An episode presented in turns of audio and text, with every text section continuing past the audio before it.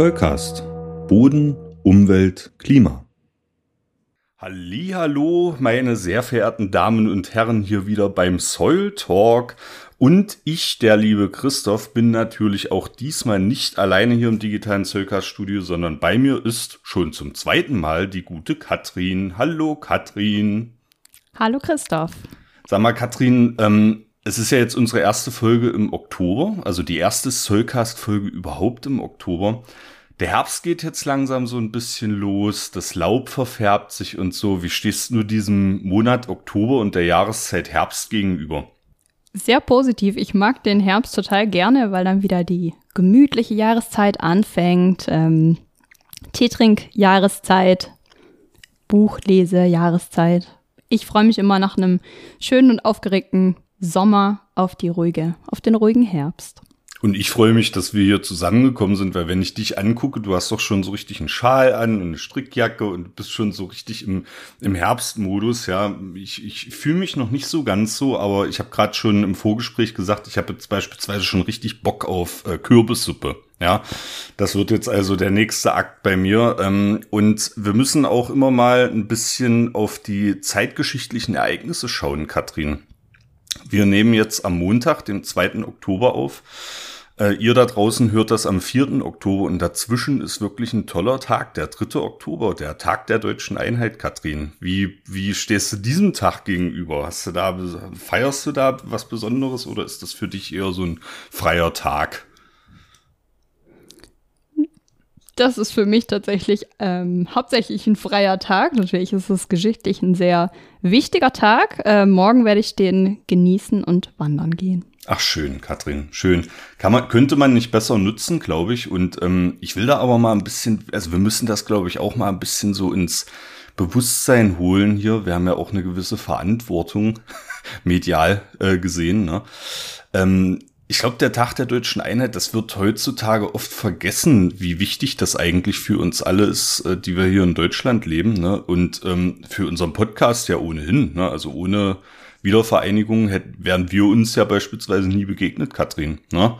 So, und dann hätte es vermutlich auch diesen Podcast nicht gegeben, weil ich irgendwie Karriere bei der Stasi gemacht hätte oder keine Ahnung. Ähm, also das finde ich schon was ganz Besonderes. Und ich möchte den Zuhörerinnen und Zuhörern auch ähm, mal noch eine Sache ans Herz legen. Und zwar gibt's auf YouTube ähm, alte Aufzeichnungen aus der Volkskammer der DDR. Das war also das formal das Parlament der Deutschen Demokratischen Republik. Ähm, und seit der letzten Volkskammerwahl, am, ich, die müsste, glaube ich, im März gewesen sein, 1989, war die Volkskammer auch das erste Mal wirklich demokratisch gewählt. Also da saßen das erste Mal Abgeordnete drin, die wirklich frei, geheim und gleich vom Volk gewählt werden konnten. Das gab es vorher nicht.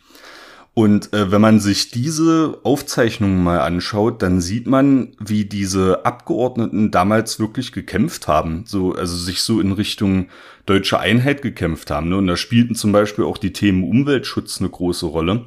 Da wurde das erste Mal äh, in diesem diktatorischen System auch in einem Parlament wirklich angeprangert, dass die DDR schwere und schwerste Umweltvergehen tatsächlich auf ihrem eigenen Territorium begangen hat.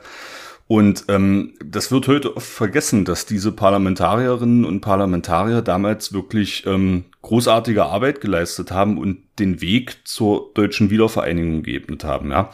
Deswegen muss ich das an der Stelle einfach mal ansprechen. Guckt euch mal alte Volkskammersitzungen an. Das ist äh, wirklich eine tolle Sache.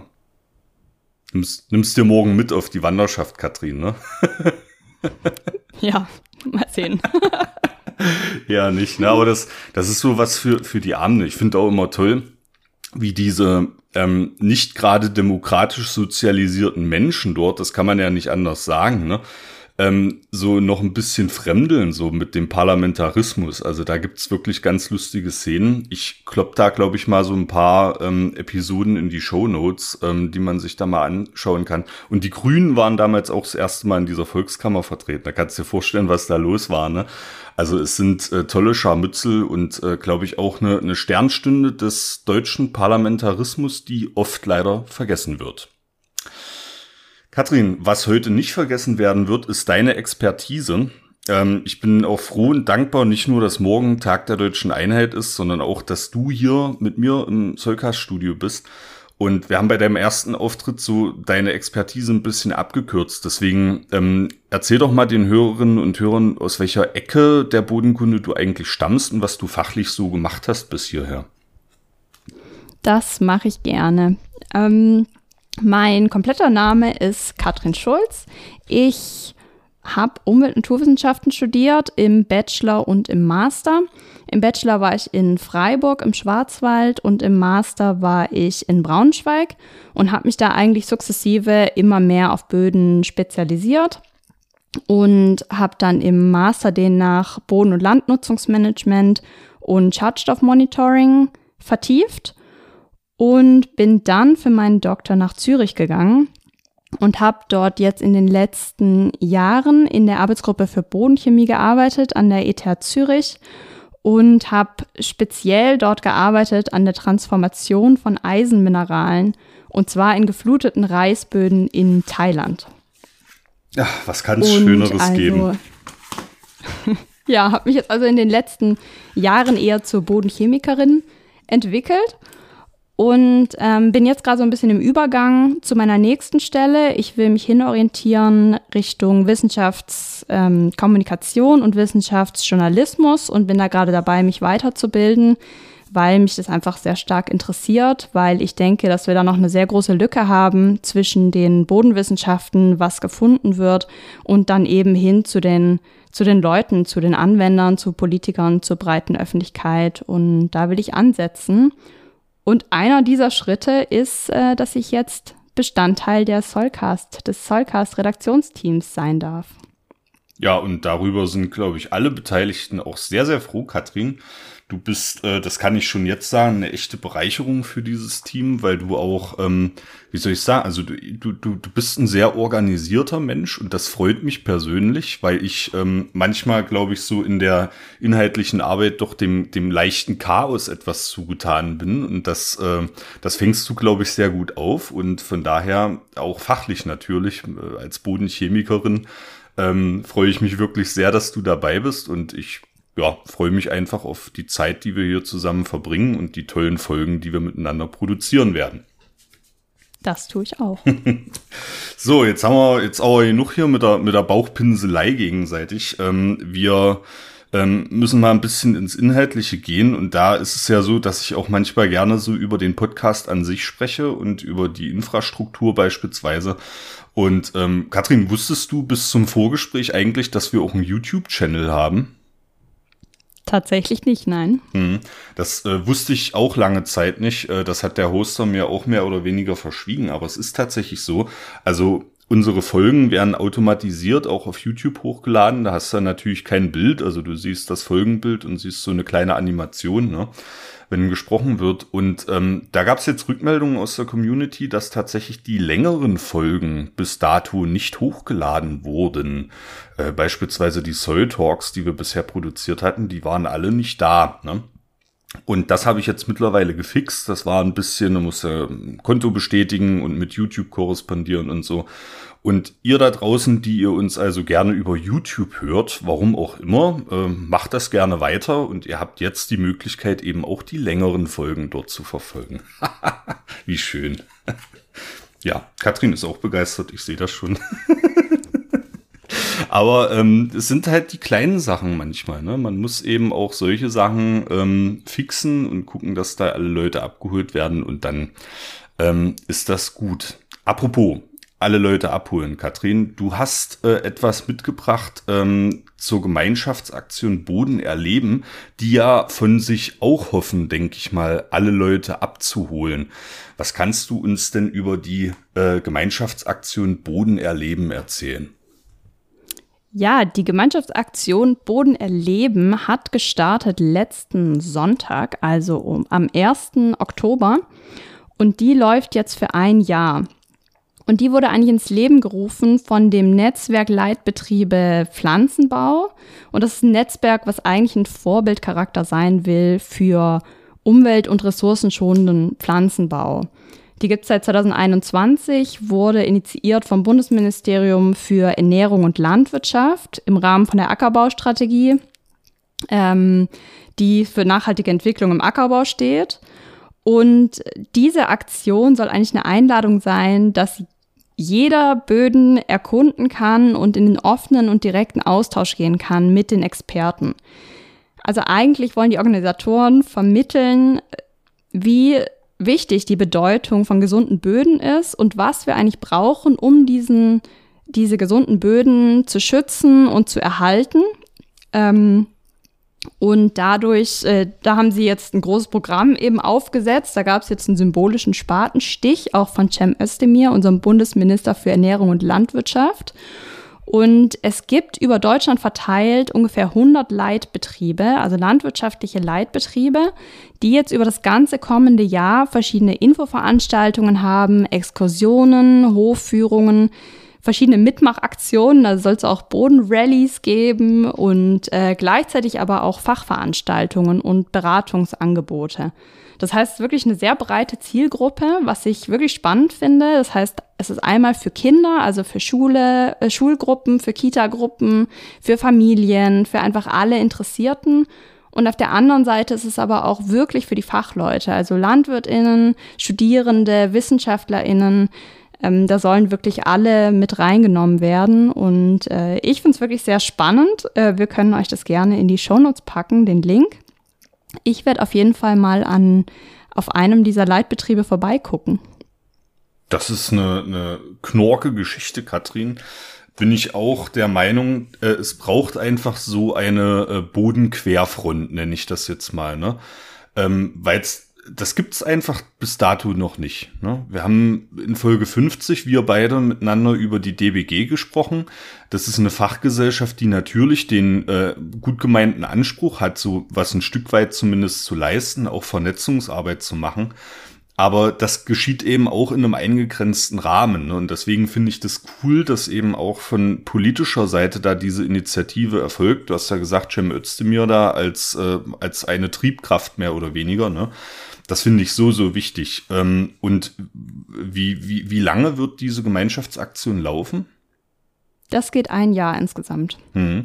Da müssen also wir, bis Oktober nächsten Jahres. Ja, da müssen wir uns dann also auch reinhängen. Ich habe mir das auch gleich notiert, dass wir dann vielleicht auch mal vor Ort äh, da versuchen, mal mit, mit Verantwortlichen zu sprechen oder so. Ne? Das ist ja eine, eine gute Gelegenheit auch für uns, äh, da einzusteigen und vielleicht auch zu schauen, wo wir dann ein bisschen aktiv werden könnten als Team. Ne? So, Katrin, was machen wir jetzt? In, was machen wir inhaltlich? Was hast du denn heute vorbereitet? hey, ja, das Thema, äh, was wir heute besprechen wollen, ist ja Tagebaurenaturierung. Ein sehr spannendes Thema. Also ich habe mich total festgelesen in der, in der Vorbereitung für die Folge. Ich fand es sehr spannend, muss ich sagen. Und ja, ich dachte, wir gehen erstmal einen Schritt zurück und überlegen erstmal oder schauen erstmal, was eigentlich die Auswirkungen sind von Tagebau auf das Ökosystem und auf Böden. Und ich finde, da muss man sich einfach bewusst sein, dass Tagebau ein immenser Eingriff in die Landschaft ist, mit massiven Verlusten, also eigentlich eine komplette Zerstörung der Landschaft.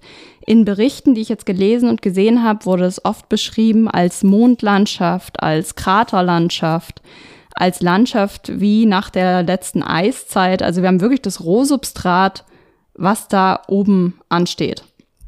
Und das sind gigantische Krater. Man kennt es ja auch aus zum Beispiel Nachrichten. Ähm, Gerade jetzt äh, die letzten Jahre bei den Hambacher Forst auch hat man ja auch öfter diese Krater gesehen. Die sind oft mehrere tausend Hektar groß und mehrere hundert Meter tief. Also das muss man sich wirklich auf der Zunge zergehen lassen, finde ich. Es ist wirklich riesig und das ist jeweils immer nur ein Tagebau. Und das sind ja in einem Gebiet mehrere Tagebauten normalerweise.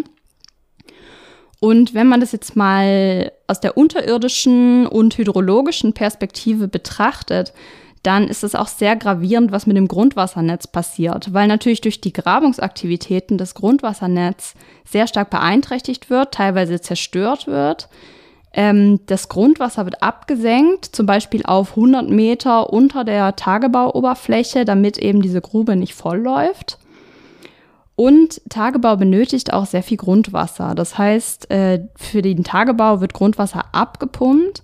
Und wenn man das mengenmäßig vergleicht, dann ist oft die Grundwassernutzung oder diese Abpumpung durch den Tagebau größer, als wenn man die Abpumpung durch Industrie, Landwirtschaft und Trinkwassergewinnung zusammenrechnet. Also es ist wirklich immens viel Grundwasser, was hier abgepumpt wird. Und wir sind ja nur in einem Boden-Podcast, das heißt, äh, wir wollen eigentlich über die Böden sprechen.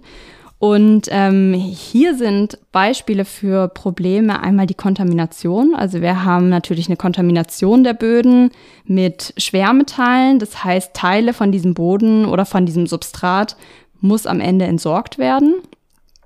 Dann ähm, haben wir auch immer das Problem der Versauerung, weil wir oft in den Substraten Pyrid enthalten haben und Pyrid ist ein Eisensulfid. Wenn das jetzt in Kontakt kommt mit Sauerstoff, dann kriegen wir eine Oxidation und dann wird Schwefelsäure freigesetzt, also eine sehr starke Säure.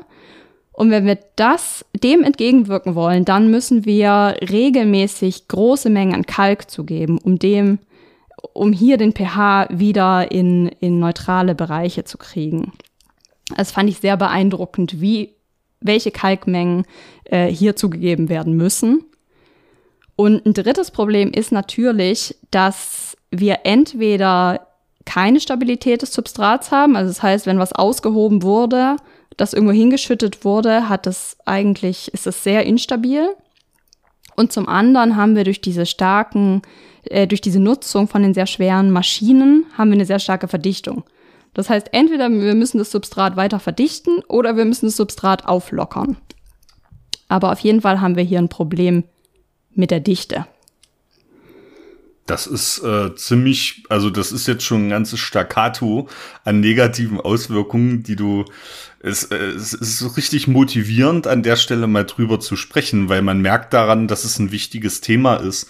Ähm, und ihr da draußen, ich, ich finde das immer klug, auch mal in sich selbst hineinzuhorchen. Also was, ähm, was empfindet ihr denn jetzt oder was habt ihr jetzt gerade empfunden, als Katrin diese ganzen möglichen negativen Auswirkungen äh, des äh, Bergbaus mal aufgelistet hat?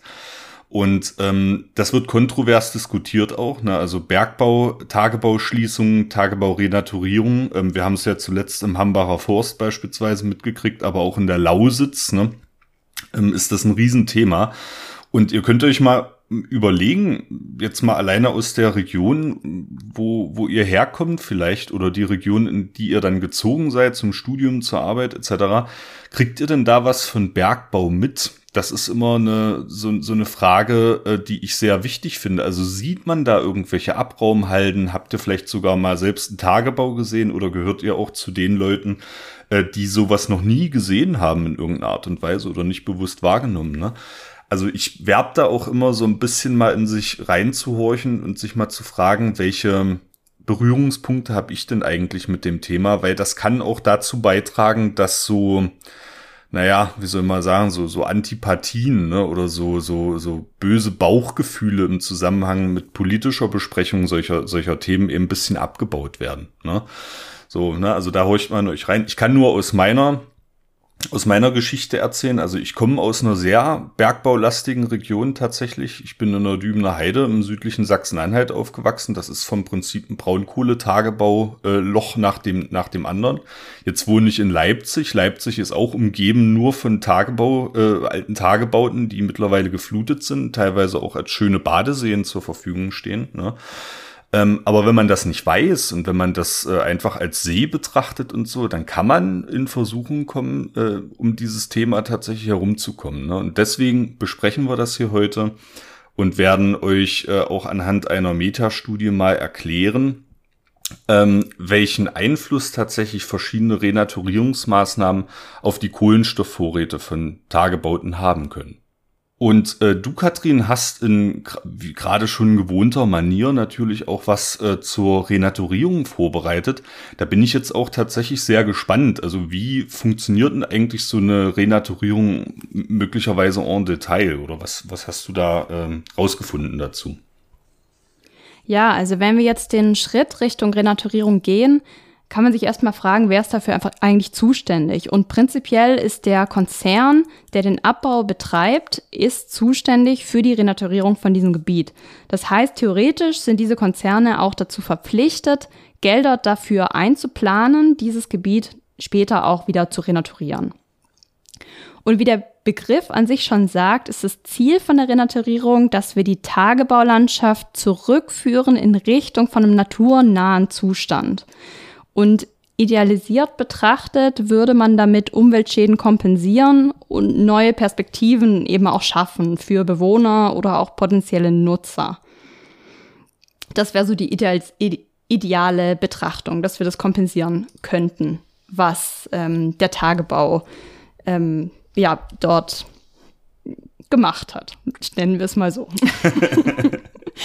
und äh, wenn jetzt eine Renaturierung in Gang kommt, dann ist eigentlich der erste Schritt, dass dieses Substrat stabilisiert werden muss. Weil man muss sich vorstellen, dass das einfach riesige Abraumhalden sind, die sehr instabiles Material beinhalten und ähm, die sind sehr anfällig gegenüber Winderosion, gegenüber Wassererosion, aber die können auch spontan einfach kollabieren. Das heißt, diese, diese steilen, ähm, diese steilen Abhänge am Rand von den Tagebauten, da können wirklich, also Material von hunderten Meter Breite an dieser Kante kann auf einmal einfach absacken und das ist auch sehr schwer vorherzusagen. Deswegen sind diese, diese Tagebauten auch wirklich gefährlich ähm, zu betreten. Deswegen sind die meistens natürlich dann gesperrt. Und das heißt, wir müssen erstmal stabilisieren. Das können wir machen, zum Beispiel durch Bepflanzung. Dauert natürlich ein bisschen, bis wir da Vegetation etabliert haben. Eine andere Möglichkeit, die ich jetzt neu kennengelernt habe, ist Sprengverdichtung. Das heißt, hier werden einfach Sprengkörper in den Boden eingebracht, oder was heißt Boden, in das Substrat eingebracht, dann werden die ausgelöst, also dann werden Explosionen ausgelöst, dadurch fällt dieses instabile Material in sich zusammen und wird praktisch verdichtet. Das Ab, fand ich sehr beeindruckend. Ja. Habe ich in der Reportage gesehen, können wir auch in die Shownotes packen. Ähm, fand ich wirklich interessant. Und dann, wenn wir das dann gemacht haben, dann kommt die Entwicklung hin zur Folgenutzung. Und das kann sein, zum Beispiel für die Land- und Forstwirtschaft Flächen zu nutzen, Naherholungsgebiete, Naturschutzgebiete. Und da können wir eben entscheiden, je nach Zustand und Kontaminationsgrad, natürlich auch, natürlich auch je nach äh, ökonomischen Interessen an dem Gebiet, ähm, kann, kann man dann entscheiden, welche Folgenutzung ist am sinnvollsten für die spezielle Fläche. Aber in jedem Fall muss man sich bewusst sein, dass das mehrere Jahrzehnte oft dauert, bis diese Folgenutzung denn dann in Kraft treten kann. Und da habe ich mir, du hast ja schon gerade erwähnt, den Tagebau in der Lausitz mal genauer angeguckt und da gibt es sehr große Pläne. Da soll die größte künstliche Seenlandschaft Europas entstehen bis 2030. Ähm, da gibt es allerdings schon einige Probleme. Also diesem Plan wurde schon, wurden schon, wurde schon ein Strich durch die Rechnung gemacht. Und zwar ein Hauptproblem ist die Wasserknappheit, weil dieser Plan rechnet damit, dass sie regelmäßig Wasser aus der Spree und aus dem Grundwasser rausnehmen können.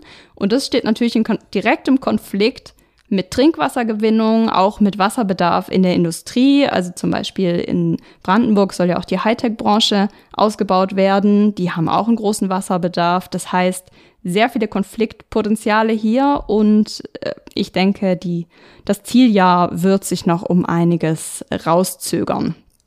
Ähm, da gibt es auch einige Berichte zu. Also ich denke, das wird noch, das wird noch einige Zeit dauern, weil einfach nicht genug Wasser da ist, um diese ganzen Gruben zu füllen. Und jetzt gerade ist natürlich das Problem, wenn die Gruben halb gefüllt sind, dann schauen genau diese gefährlichen, diese instabilen Tagebauränder aus den Seen raus. Und das Gebiet ist eigentlich komplett dann nicht durch Menschen nutzbar, weil es viel zu gefährlich ist. Ja. Und ja, ja, Wolltest du dazu noch ja, ja, das einklinken? Ist, ich finde das mega spannend, dass du dich da über die Lausitz informiert hast, ne, weil das ist wirklich so ein Paradebeispiel. Ähm, ja, was, was, was schiefgehen kann, glaube ich, auf diesem Weg zur Renaturierung ne, oder welche, welche fachlichen Hürden da im Weg liegen. Ne? Also gerade ja. äh, wer jetzt in jüngerer Vergangenheit mal im Spreewald war, ne, äh, der Spreewald nun mal auch von der Spree, äh, deswegen heißt er ja so, äh, normalerweise gespeist. Ne? Äh, es gibt ja diese schönen Kahnfahrten, die du dort im Spreewald normalerweise machen kannst. Die sind, glaube ich, weit über die Grenzen des Ostens hinaus bekannt. Ne? Aber da sind mittlerweile eben auch einige Kanäle trocken. Ja? Dann das Stichwort ja. äh, Tesla Gigafactory auch in Brandenburg, ne, die unheimlich viel Wasser ziehen. Also da hast du jetzt schon eine ganze Menge angesprochen und das ist wirklich hochaktuell. Ja. Ja, was natürlich, das, was natürlich ein Vorteil ist von diesen Flächen, die extrem gefährlich für Menschen sind, ist, dass da Menschen nicht reingehen. Das heißt, die Natur hat da praktisch freien Lauf. Und das ist wirklich hochinteressant für Naturschützer, für Biologen, für Ökologen, weil genau diese Flächen, hier kann man wie sonst, also es ist die einzigartige Möglichkeit eigentlich, natürliche Sukzession ohne menschlichen Eingriff zu beobachten. Und es sind auch Teile von den Flächen für Naturschutz vorgesehen.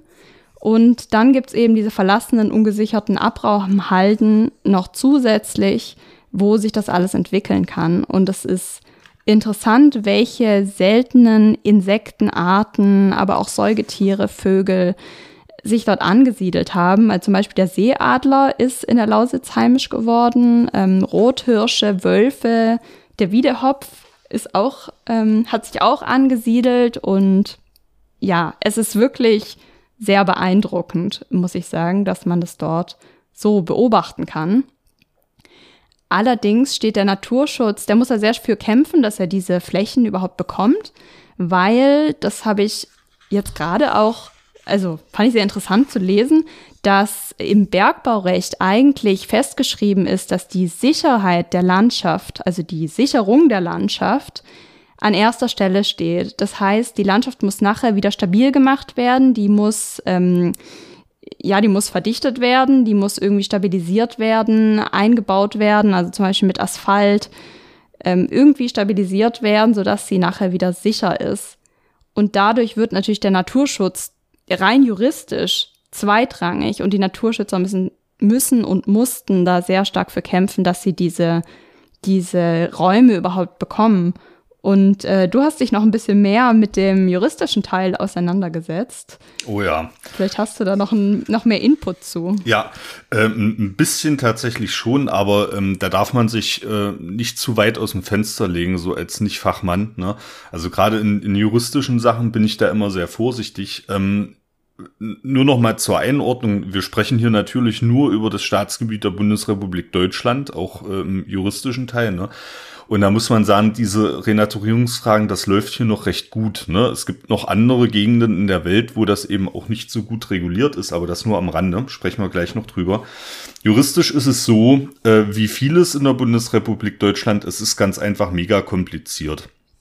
Also es ist beispielsweise so, ich verlinke da auch eine Informationsseite äh, des Umweltbundesamtes mal dazu, ähm, dass die sich mit, mit Bergrecht in irgendeiner Art und Weise überblicksmäßig mal beschäftigt. Und äh, es ist beispielsweise der Föderalismus, der in Deutschland da natürlich ähm, eine ganze Menge dazu beiträgt, dass die Regelungen nicht gerade übersichtlich sind. Ne?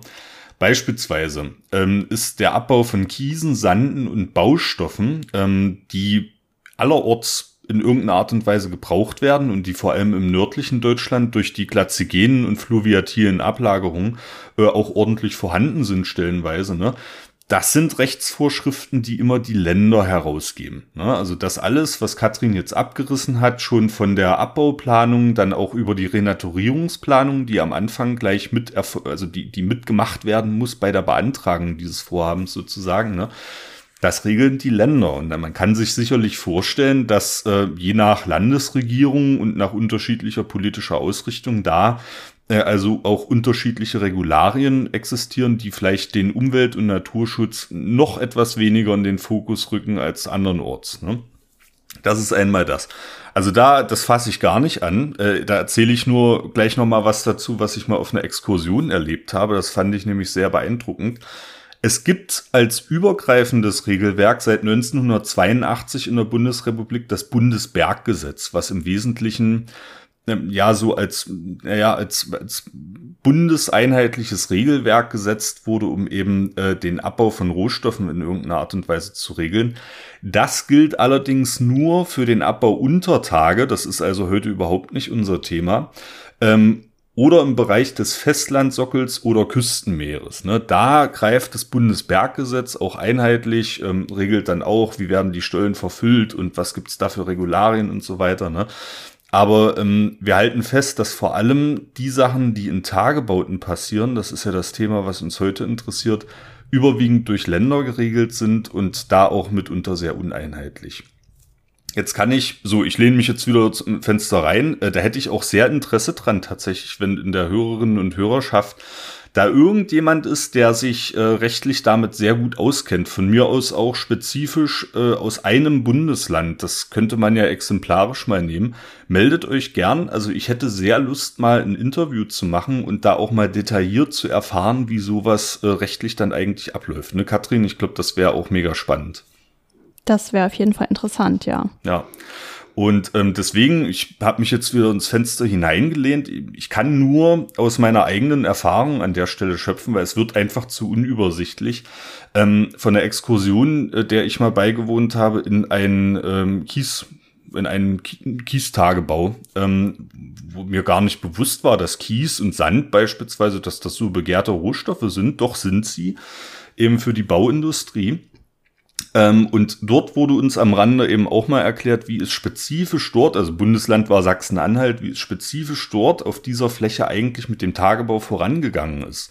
Und da muss man einfach sagen, ähm, dass in der Abbauplanung eben auch noch so Sachen wie Enteignung eine Rolle spielen. Also das ist tatsächlich möglich. Wenn der Rohstoffbedarf von dem Unternehmen, was den Abbau gestaltet, angemeldet wird, der auch von den politischen Entscheidungsträgern als naja, als begründet empfunden wird, ne, ähm, dann spielt es erstmal keine Rolle, wem dieses Land dort gehört. Ne? Also ob das jetzt ein Landwirt ist oder ob da vielleicht eine Kleingartenanlage drauf war oder mitunter auch ein Forst, Stichwort Hambacher Forst. Ne?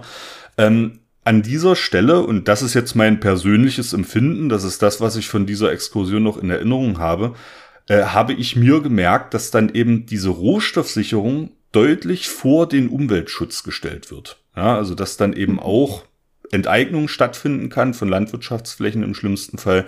Die versuchen sich dann in einem bestimmten Verfahren zu einigen auf einen Kaufpreis, dann werden ortsübliche Preise angesetzt.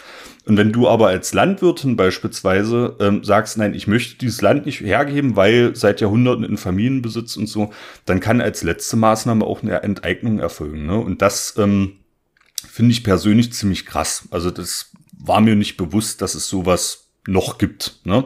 Waren vorhin mhm. beim, bei der Wiedervereinigung so. Äh, es gab mal ein Land auf deutschem Boden, wo sowas problemlos möglich war. Ähm, ich muss sagen, das ist ein Politikum, was mir persönlich auch im, im, Bäuchlein etwas schmerzt und mir etwas Unbehagen bereitet.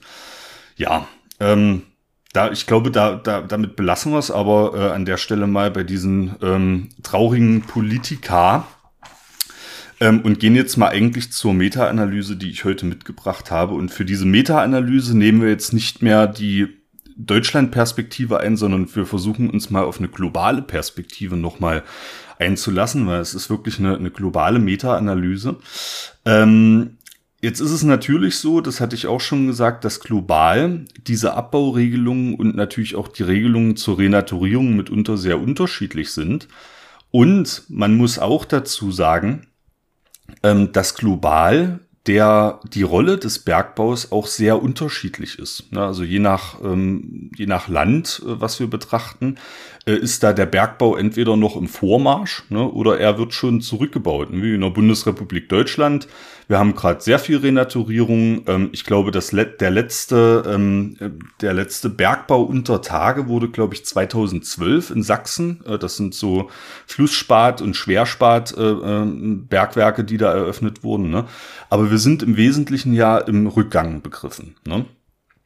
In anderen Ländern sieht das ganz anders aus, meine sehr verehrten Damen und Herren. Und da ist beispielsweise China immer genannt, allerdings auch Indien, äh, auch die Vereinigten Staaten von Amerika. Ähm, das mag sicherlich auch was mit der Trump-Administration zu tun haben. Ne? Oder Australien. Ähm, das sind westliche Industrie, ne, nicht westliche Industriestaaten, aber das sind große, wichtige Industriestaaten, äh, auf denen Bergbau noch im Vormarsch ist, ne? die auch teilweise Bergbau noch ausbauen. Da haben wir jetzt schon mal eine, einen wichtigen Anhaltspunkt dafür, warum es wichtig sein könnte, sich mal global damit zu befassen, was kommt denn eigentlich danach? Ne? Was können wir denn eigentlich danach machen? Und das auch vor dem Hintergrund natürlich, dass wir wissen, dass unsere Böden die wichtigsten terrestrischen Kohlenstoffspeicher sind. Ja, das ist so ein Lehrbuchsatz. Ich weiß nicht, wie oft ich den hier schon gebracht habe. Aber Böden sind die wichtigsten terrestrischen Kohlenstoffspeicher. Ja. Ähm, ja, dann ist natürlich interessant, was hat der Bergbau entsprechend für Folgen und was haben auch unsere Renaturierungsmaßnahmen für Folgen. Und zu diesem Zweck kann man sogenannte Meta-Analysen machen. Das möchte ich jetzt erstmal erklären, weil wir hier im Soulcast noch nie über eine Meta-Analyse gesprochen haben, ähm, was das eigentlich ist und was eine Meta-Analyse leisten kann, mehr oder weniger, und wo auch die Grenzen sind. Ja. Ähm, eine Meta-Analyse an diesem Beispiel hier heißt, die Forschenden ähm, suchen wirklich spezifisch zu einem bestimmten Thema alles verfügbare Studienmaterial erstmal heraus. Ja. Das ist hier passiert, also es geht natürlich um Renaturierung, ähm, es geht um Kohlenstoffspeicherung, ne? also du nimmst dir entsprechend diese beiden Suchbegriffe beispielsweise und pflegst die in eine große globale Datenbank ein, das wäre hier äh, das Easy Web of Knowledge, ne? Das ist so die, glaube ich, die wichtigste Kerndatenbank für Literaturrecherchen. Ähm, ne, hast du auch immer verwendet, oder Katrin? Ähm, ich habe eigentlich hauptsächlich mit Google Scholar ja, gearbeitet. Genau. Das wäre das wäre noch ein anderes Beispiel, nur dass wir die Dimensionen begreifen. Also du musst natürlich, wenn du eine Meta-Analyse äh, verfassen möchtest, dann musst du natürlich den Anspruch haben, dass du auch auf einer Plattform oder in einer Datenbank suchst, die möglichst ähm, allumfassend ist. Ne? Und da ist entweder Google Scholar oder natürlich halt das Easy Web of Knowledge, ähm, sind da ganz gute Kandidaten. Die haben es hier mit dem Easy Web of Knowledge gemacht. Und du suchst erstmal anhand der entsprechenden Topics ähm, alles möglicherweise Relevante raus. Da kamen sie hier auf 1002 Ergebnisse. so, das ist erstmal eine Hausnummer, ne? Und dann musst du aus diesen 1002 Suchergebnissen diejenigen rausfiltern, die tatsächlich deinen selbstgewählten Qualitätskriterien entsprechen.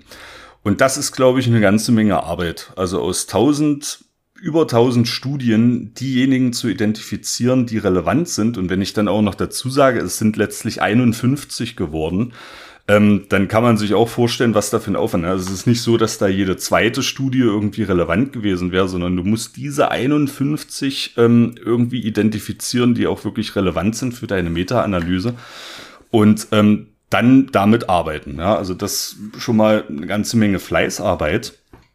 Und was dann letztlich passiert ist, du nimmst diese 51 Studien und extrahierst die Daten. Ne? Hier geht es um Kohlenstoffspeicherung, das heißt, du musst natürlich Daten extrahieren zur Kohlenstoffspeicherung in Böden. Ne?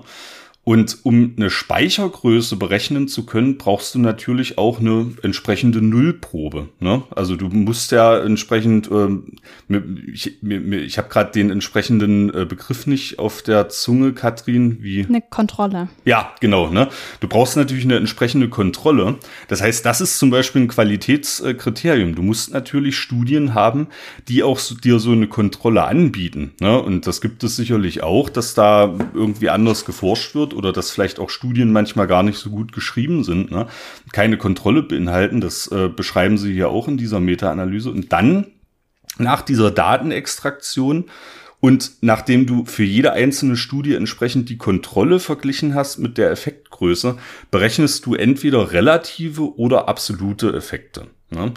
Ähm, die relativen, äh, relativen Effekte werden hier als Response Ratio, also ja, wie würde man das übersetzen? Also Effektgröße, mehr oder weniger, ne? So, ne? Äh, beschrieben, das ist einfach nur der Quotient aus beispielsweise der Kohlenstoffspeicherung ins Verhältnis gesetzt zur Kontrolle. Ne?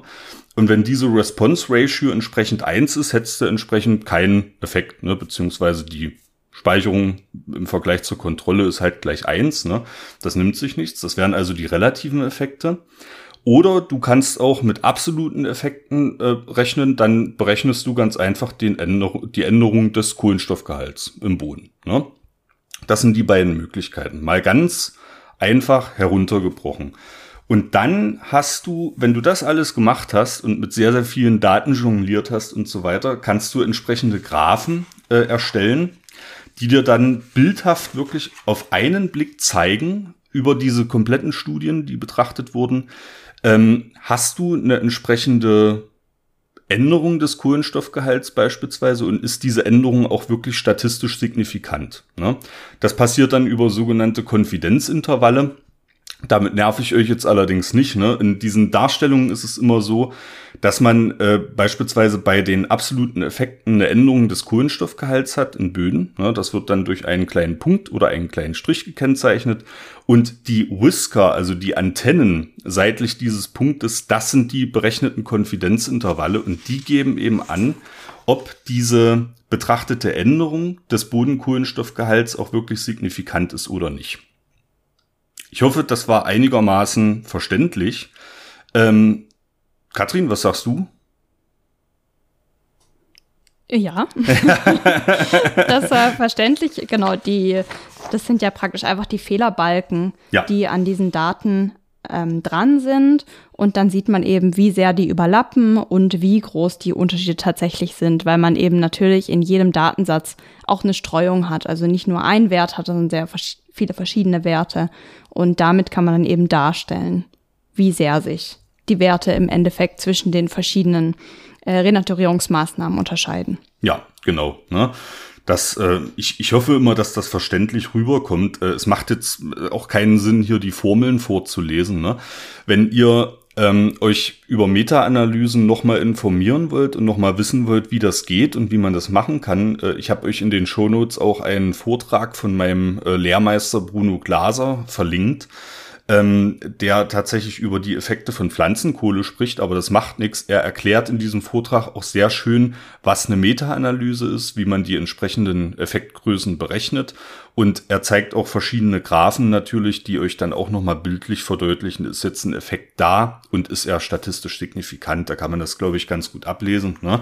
Also falls ihr da jetzt nicht äh, mitgekommen seid, ähm, ist vielleicht auch dieser Vortrag nochmal ganz gut geeignet, um da eine gute Einführung zu geben. Vor allem, weil er äh, dieser Vortrag ist sehr meta-meta. Also er macht quasi ein, ein Review aus lauter Meta-Analysen. Also es hat nicht mehr viel gefehlt, dann hätte dieser Mann sich dematerialisiert und wäre irgendwie in so eine nächsthöhere Existenzebene aufgestiegen.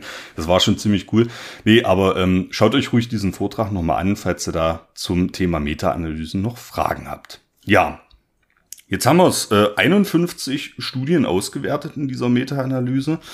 Ähm, und jetzt will ich mal kurz besprechen, auch mit dir, Katrin. Äh, du hast dir das Paper ja auch ein Stück weit zumindest angeschaut und ich bin gespannt immer auf deine, auf deine Inputs. Ne? Also wenn ich, wenn ich jetzt Sachen vergesse, ähm, die dir noch fehlen und so, dann grätsch mir ruhig dazwischen. Ähm, aber ich will jetzt mal kurz besprechen, was ist denn eigentlich in dieser Meta-Analyse rausgekommen. Ne? Und dazu schaut man sich tatsächlich einfach die entsprechenden Diagramme an. Man kann dann auf einen Blick wirklich sehen, wie ist denn da der Effekt und ist der statistisch signifikant. Was zunächst mal untersucht wurde und was ich persönlich sehr, sehr wichtig finde, ist eben die, der Einfluss des entsprechenden Klimas ne? oder der entsprechenden Klimazone, auch teilweise regionalen Klimazone. Ich weiß nicht, wie, wie, wie würde man das geografisch und so, kennen wir ja noch aus dem, aus dem Schulunterricht diese großen Klimazonen, ne? also die Tropen, die Subtropen und so. Und es gibt ja dafür aber auch noch geografisch ähm, verschiedene Unter, Untergliederungen. Ne? Also das sind diese, Hast du da, hast du da einen, einen Terminus für? Das sind diese. Ich weiß gerade nicht genau, worauf du raus willst. Ja. Sie haben ja in dem Paper eigentlich die großen Klimazonen, also ja, ja. die großen Klimazonen genutzt und die gängigen Abkürzungen. Ähm, ich glaube, Ach. Ja, ich weiß gerade nicht, welches System es war, aber. Ja, ich sehe ich sehe es auch gerade, Entschuldigung, äh, nach Köppen-Geiger. Das sind die. Genau, nach Köppen-Geiger haben sie ja. benutzt. Das sind die, habe ich persönlich äh, nie groß kennengelernt, ne, aber es gibt die jedenfalls und sie ähm, legen auch da, aus welchen ähm, Klimazonen nach Köppen-Geiger entsprechend die ähm, einzelnen Studien kommen. Die sind schon gut verteilt über den kompletten Globus. Ne? Ähm, und jetzt ist natürlich interessant, also wo wirkt sich denn eine allgemein gesprochen eine, eine Renaturierungsmaßnahme? Wir sprechen jetzt noch nicht darüber, um welche Renaturierungsmaßnahmen es sich handelt, sondern betrachtet über alle Studien, über alle verschiedenen angewendeten Renaturierungsmaßnahmen, in welchen Klimaten wirkt sich denn eigentlich ähm, eine Tagebaurenaturierung am meisten auf die Kohlenstoffvorräte aus? Ne? Das ist mal die erste Frage, die ich hier besprechen möchte. Ähm, und grundsätzlich ähm, ist hier rausgekommen, das sieht man auch sehr schön in den Diagrammen, dass in allen besprochenen Klimaten, also das geht wirklich vom tropischen Regenwald äh, bis zum humid-kontinentalen Klima, was ich jetzt eher so in Westeuropa beispielsweise ansiedeln würde, ne, werden positive Effekte beobachtet. Ne? Also Renaturierung macht immer irgendwas mit den Kohlenstoffvorräten in Böden und zwar in einem positiven Sinne. Ne, das ist ja erstmal gut, über alle Klimate betrachtet. Und wenn man es feingliedrig aber betrachten möchte, dann sticht ein, eine Klimazone doch wirklich deutlich heraus und das ist die tropische Savanne. Also da ist die Response Ratio äh, entsprechend am höchsten äh, mit einem mittleren Wert von über 700 Prozent. Ne? Also tatsächlich eine, eine 700-prozentige Steigerung der Kohlenstoffspeicherung im Verhältnis zur, ähm, zum, zu, zum Vergleich. Ähm, würde dir da aus dem Bauch einfallen, warum das so sein? Also warum gerade so diese subtropische Savanne? Das sind die Gebiete quasi, ähm, nördlich und südlich des Äquators, ähm, die sich quasi direkt an den tropischen Regenwald anschließen. Hättest du da eine Idee? Also ich hätte da aus dem Stegreif nichts gewusst dazu. Also zunächst mal würde ich, also diese Zahl, die du gerade genannt hast, fast 700 Prozent, die sie da gefunden haben, ähm, ist natürlich so zu betrachten, dass wenn diese Renaturierung losgeht, ist der Kohlenstoffgehalt sehr, sehr gering. Das heißt, wenn wir keinen Oberboden aufbringen, dann ist der ursprüngliche Kohlenstoffgehalt sehr gering. Ich kann jetzt keine genaue Zahl nennen, aber es sind sicher 0, wenig ja, ja. Prozent.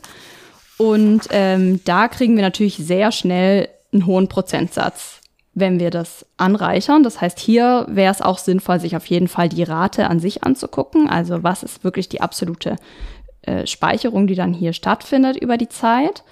Und ähm, weil du nach der Klimazone gefragt hast, ähm, was sie hier identifiziert haben, war die, ähm, der starke Einfluss von einmal der Temperatur und auch der Feuchtigkeit, weil die eben sehr stark die Primärproduktion beeinflussen und durch eine hohe Primärproduktion kriegen wir natürlich viel Fixierung von CO2 und viel Bildung von Bodenkohlenstoff. Das heißt, wir kriegen eine hohe Speicherung von Kohlenstoff als Bodenkohlenstoff. Und der zweite Effekt von der Feuchtigkeit ist auch, dass die, dass die Verwitterung schneller voran, vorangetrieben werden kann. Ähm, haben sie auch als einen Faktor benannt. Und dadurch, dass wir dann mehr Mineraloberflächen haben, haben wir auch das Potenzial, mehr Kohlenstoff oder mehr organische Substanz zu stabilisieren. Und das könnte, das könnten Gründe sein, warum hier mehr Kohlenstoff gespeichert wird am Ende. Ja, Katrin, da hast du mir jetzt schon sehr, ja, ja, ja, das, das sind ja genau die, die Gründe, die sie eben vermuten dafür, ne? Die sie entsprechend dort auch besprechen, ne? Aber äh, ich muss ehrlich sagen, das wäre mir aus dem Stegreif so nicht eingefallen, ja. Ähm, auch die, die Tatsache, dass natürlich in diesen tropischen und subtropischen Klimaten ohnehin die Kohlenstoffgehalte der Böden sehr, sehr gering sind, ne, durch eine fortschreitende Verwitterung und ähm, generell, du hast ja immer diese Input- und Output-Funktion. Ne? Also auch wenn du eine, eine ho recht hohe Netto-Primärproduktion hast, hast du ja durch die Organismentätigkeit im Böden auch gleichzeitig einen hohen Abbau des organischen Bodenkohlenstoffs. Ne? Und da ist es natürlich so, dass wenn du so eine Renaturierungsmaßnahme auflegst, du hast entsprechend eine Vergleichsprobe, die eben auf diesen kohlenstoffarmen Böden gezogen wird, dann ist es klar, dass da die, die Response Ratio entsprechend hoch ist. Ne? Das hat's ja auch, äh, hat's ja auch gesagt. Ja, also faszinierend, Katrin, da bist du mir wirklich um einiges voraus, äh, was das so den, den Gedanken angeht. Und ähm, sie bleiben jetzt natürlich nicht nur bei den Klimaten, sondern sie dröseln auch ähm, diese Effekte nach verschiedenen ähm, Renaturierungsmaßnahmen auf, mehr oder weniger. Ne? Also was kann man letztlich machen? Ähm, ich werde das jetzt nicht alles äh, im Detail diskutieren, weil das läuft dann auch Gefahr, wirklich ein bisschen eintönig zu werden. Aber im Wesentlichen sind es drei große Maßnahmenpakete, die sie äh, wirklich auch betrachtet haben über all diese Studien hinweg. Das ist einmal die Sache, du betreibst hinterher auf dieser Renaturierungsfläche Ackerbau ne, oder irgendeine Art Landwirtschaft. Ne. Das nächste ist äh, entsprechend, du würdest Wald darauf begründen, ne, also wirklich die das Pflanzen von Bäumen beispielsweise in verschiedenen äh, äh, Weisen. Und äh, das, die dritte Kategorie ist Topsoil. Äh, das würde eigentlich bedeuten, dass du diesen, diesen Boden oder die, diese Renaturierungsfläche entsprechend auch mit, äh, mit Bodensubstrat abdeckst, oder? Das, war das in der, in der Lausitz auch so vorgesehen oder ähm, ist das unüblich? Nee, es ist mittlerweile so, dass der, bevor der Abbau beginnt, wird der Oberboden abgetragen, der wird dann gelagert. Also er wird, ja, gesagt, ja, grob gesagt, er wird einfach auf den Haufen geschmissen ja. und dann ähm, wird er da gelagert, bis der Tagebau abgeschlossen ist. Und dann kann der nach der Verfüllung von den Tagebauten wieder aufgebracht werden, um eben die anschließende Bodenbildung und auch den, das Pflanzenwachstum zu beschleunigen, also dass sich dort Pflanzen schneller etablieren können. Ja, ähm, das finde ich auch mega spannend. Also finde ich auch schön, dass sowas ähm, bei in der Abbauplanung dann gleich äh, berücksichtigt wird, dass in diesen Boden nicht, was weiß ich, wegschmeißen kann man ja nicht, aber dass du ihn zumindest zurückhältst ne, und dann wieder ausbringst. Ähm, genau, das, das, sind aber die, die wesentlichen drei Komplexe und da kommen wir gleich ähm, zu einer aktuellen Frage, die ich mir gestellt habe, mehr oder weniger. Was ist denn mit Agroforst beispielsweise? Ne? Ist ja ein, ein aktuelles Thema. Und das diskutieren sie auch an irgendeiner Stelle im, im Text, dass natürlich ähm, diese, die Agroforstwirtschaft, ne, also eine Kom Kombination aus Forstwirtschaft und landwirtschaftlicher Nutzung einer Fläche, ähm, dass die nicht sauber ähm, betrachtet werden konnte, ne, weil ja natürlich diese Studien auch retrospektiv sind ne, und teilweise zu einer Zeit angefertigt wurden, als Agroforst noch gar keine große Rolle gespielt hat. Ne. Und ich stelle mir das auch schwierig vor, da wirklich ähm, trenngenau zu identifizieren, war das jetzt Agroforst oder nicht, weil es gibt verschiedenste Agroforst-Systeme, die mitunter auch ineinander übergehen und vielleicht war das auch so ein Grund, warum sie diese Agroforst-Systeme ähm, nicht nochmal gesondert betrachtet haben. Aber ist ja vielleicht auch eine Perspektive. Man weiß mittlerweile, dass im Agroforst, also im Agroforst als Landnutzungsform, ähm, ein sogenannter Safety-Net-Effekt existiert. Ne? Also du kannst ähm, in Agroforstsystemen auch dieses System, dieses Landnutzungssystem, auch dafür, davor bewahren, dass beispielsweise essentielle Nährstoffe ausgewaschen werden. Verschieden, verschiedene Effekte ähm, habe ich auch in der Lehrbuchfolge äh, zum Thema Agroforst auch mal angesprochen. Ne? Aber das ist eben der Vorteil, wenn du auf einer Fläche nicht nur diese Monokultur betreibst, sondern verschiedene Landnutzungsformen miteinander kombinierst, beispielsweise durch Wurzelungstiefe ne? oder auch die geringere Erosivität von Niederschlägen, ne? die dann entsprechend einem Bodenabtrag entgegenwirken. Ne? Das sind mal nur noch so, äh, so ein paar Stichworte und ähm, vielleicht auch für die aktuelle politische Betrachtung ähm, sind das ja Fragen, die man sich ganz einfach stellen muss in, mit Blick auf Renaturierung. Ne? Etabliere ich vielleicht ein Agroforstsystem auf der Fläche und welchen Effekt hätte das? Ja, das ist ja auch so eine, so eine Sache, ähm, haben wir jetzt politisch noch gar nicht drüber gesprochen, ne? aber wenn jetzt die Renaturierungsmaßnahme eines Tagebaus beispielsweise schon bei der Abbauplanung erfolgt, ne? und der Abbau geht meinethalben 30, vielleicht 40 Jahre, dann kann es ja sein, dass äh, nach, nach dieser Abbauzeit entsprechend auch sich neue Renaturierungsmaßnahmen ergeben haben und dass diese Maßnahme, die ich vor 30, 40 Jahren dann beschlossen habe, vielleicht gar nicht mehr State of the Art ist ne? und gar nicht mehr so effizient. Ne? Also das sind auch noch Gedanken, die ich habe, äh, denen wir in irgendeiner Art und Weise noch nachgehen sollten. Ja, ähm, der Rest aus dieser Meta-Analyse, also ich fand das mit den, mit den Klimazonen tatsächlich sehr interessant und ich fand auch interessant, dass die unterschiedlichen Renaturierungsmaßnahmen, die ich jetzt hier nur angerissen habe, ähm, eigentlich alle einen positiven Effekt haben, nur wenige sind da statistisch nicht signifikant. Ähm, das hat mich zunächst mal gefreut. Ja? Also das scheint ja äh, auch klar zu machen, dass es erstmal was bringt ne? und dass es gar nicht so unnütz ist, äh, die Renaturierung, wie vielleicht von einigen gedacht. Ne?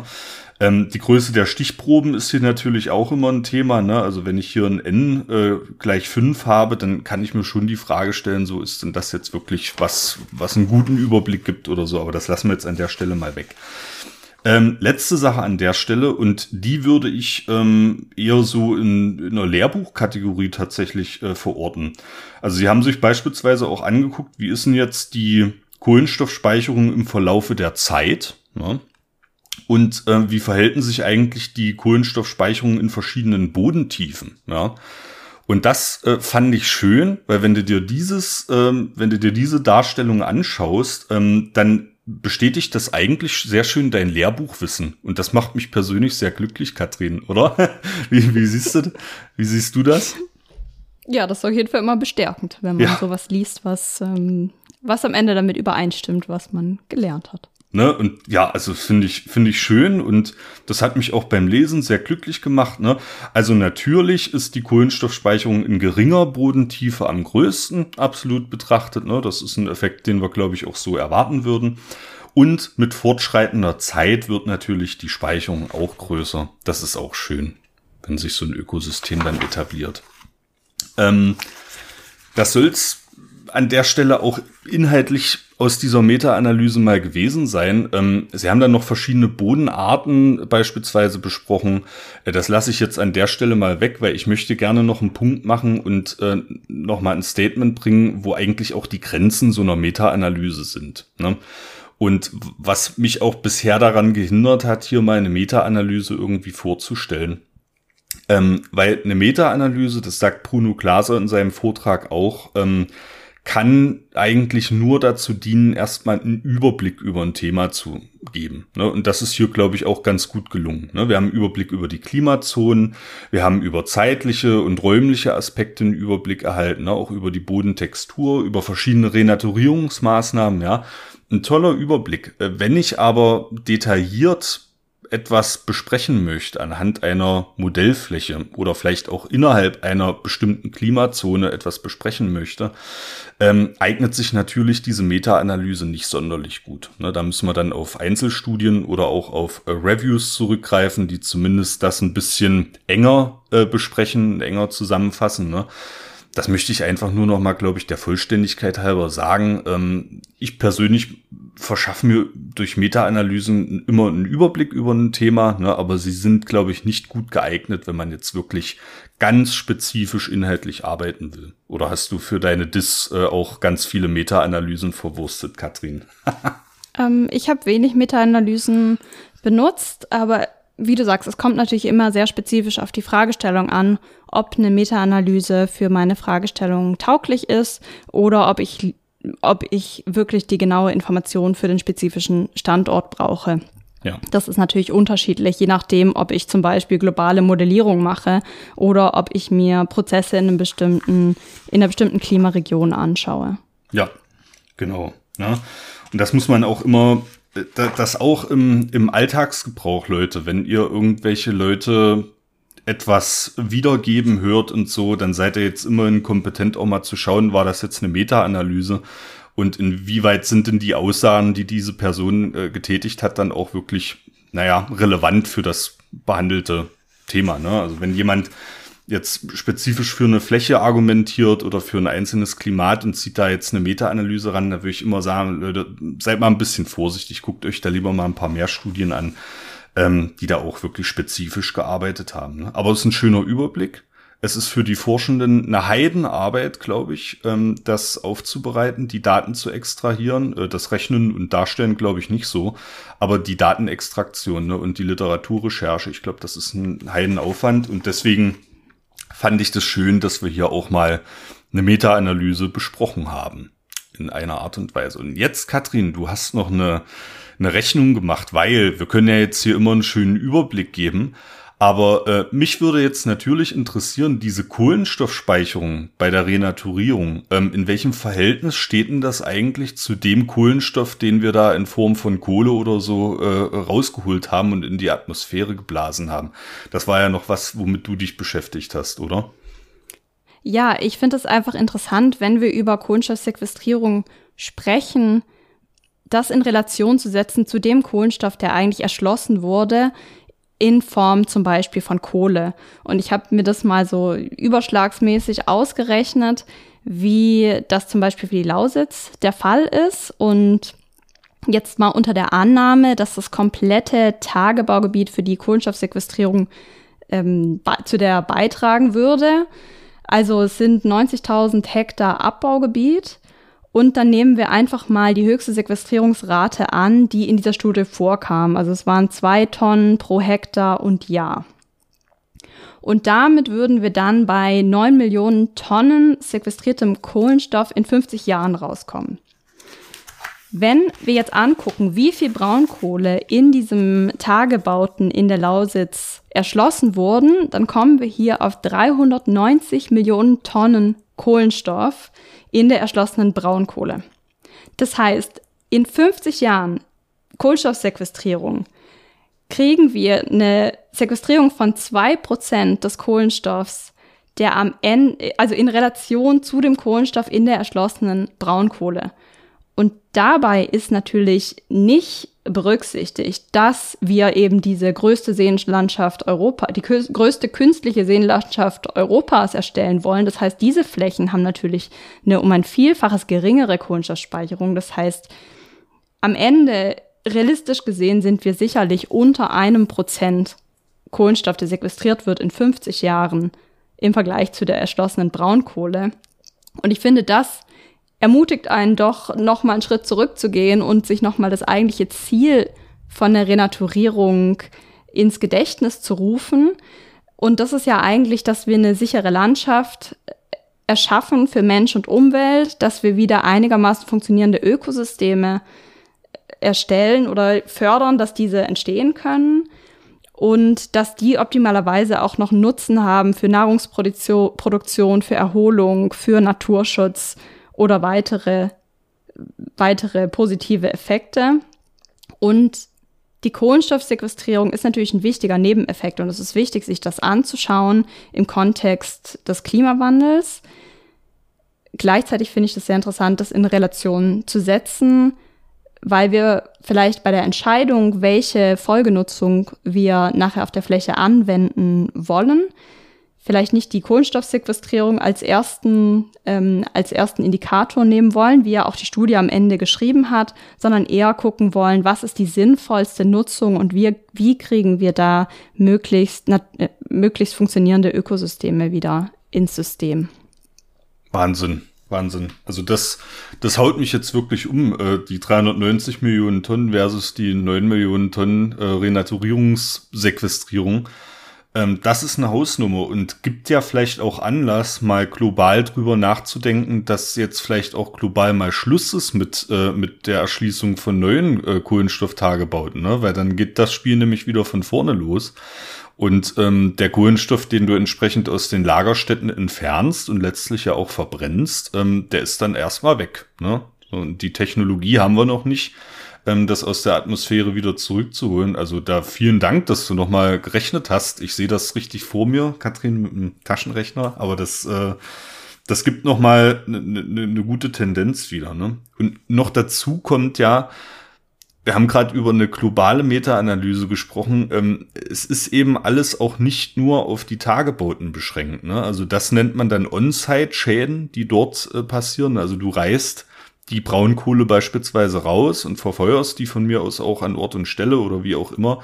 Ne, aber die, die Offside-Schäden oder die, die, die Offside-Effekte sind ja auch noch da, ne? Dass du beispielsweise die Kohle natürlich transportierst und an anderer Stelle damit Eisenverhütung betreibst, ne? Und das ist eben eine, eine, eine Sache, die einfach ähm, berücksichtigt werden muss und die für mich jetzt auch mit deiner Rechnung nochmal ein starkes Statement dafür ist, dass man sich global eben gegen die übermäßige Erschließung neuer Kohletagebauten engagiert. Tja, so. Jetzt ist, weiß nicht, wie bei euch da draußen die Stimmung ist. Äh, bei mir ist jetzt ein bisschen verhalten. Also die, das hat mich jetzt wirklich, danke Katrin, dass du das äh, gemacht hast. Das hat mich jetzt wirklich vom, vom Sockel gehauen. Ähm, aber äh, ich würde sagen, wir machen an der Stelle äh, das Fass zu, oder, Katrin? Das machen wir so. es war jetzt genug äh, Kohlenstoffsequestrierung und äh, genug Renaturierung. Ähm, aber Natürlich für euch da draußen ist das noch nicht das Ende der Fahnenstange. Also wenn ihr noch weiterführende Fragen habt oder wenn ich vielleicht was nicht richtig erklärt habe oder ist euch was zu kurz gekommen, dann kontaktiert uns bitte jederzeit. Äh, info.zollcast.de ist da die E-Mail-Adresse der Wahl. Das wird natürlich auch immer an die Leute weitergeleitet, die, für die das relevant ist. Darüber hinaus sind wir auf X, auf Instagram, auf Facebook aktiv. Auch das sind Plattformen, über die ihr uns kontaktieren könnt. Und äh, haltet euch da bitte nicht zurück, auch mit Ideen für neue Folgen, vielleicht äh, für neue Formate. Auch wenn ihr Ansprechpersonen habt, ähm, dann immer gerne her mit diesen Informationen. Da sind wir sehr dankbar dafür. Und ähm, wie es jetzt schon Ritual geworden ist, liebe Katrin, freut sich, du freust dich schon, ähm, äh, überlasse ich dir an dieser Stelle äh, hier die Schlussworte für diese Folge. Ja, ich möchte einfach Danke sagen für die interessante Folge. Also ich fand es fand es wirklich sehr interessant, mich da einzulesen. Und ähm, ja, danke allen fürs Zuhören. Und ich freue mich auf jeden Fall, dass ich jetzt in Zukunft regelmäßig ähm, hier dabei sein darf.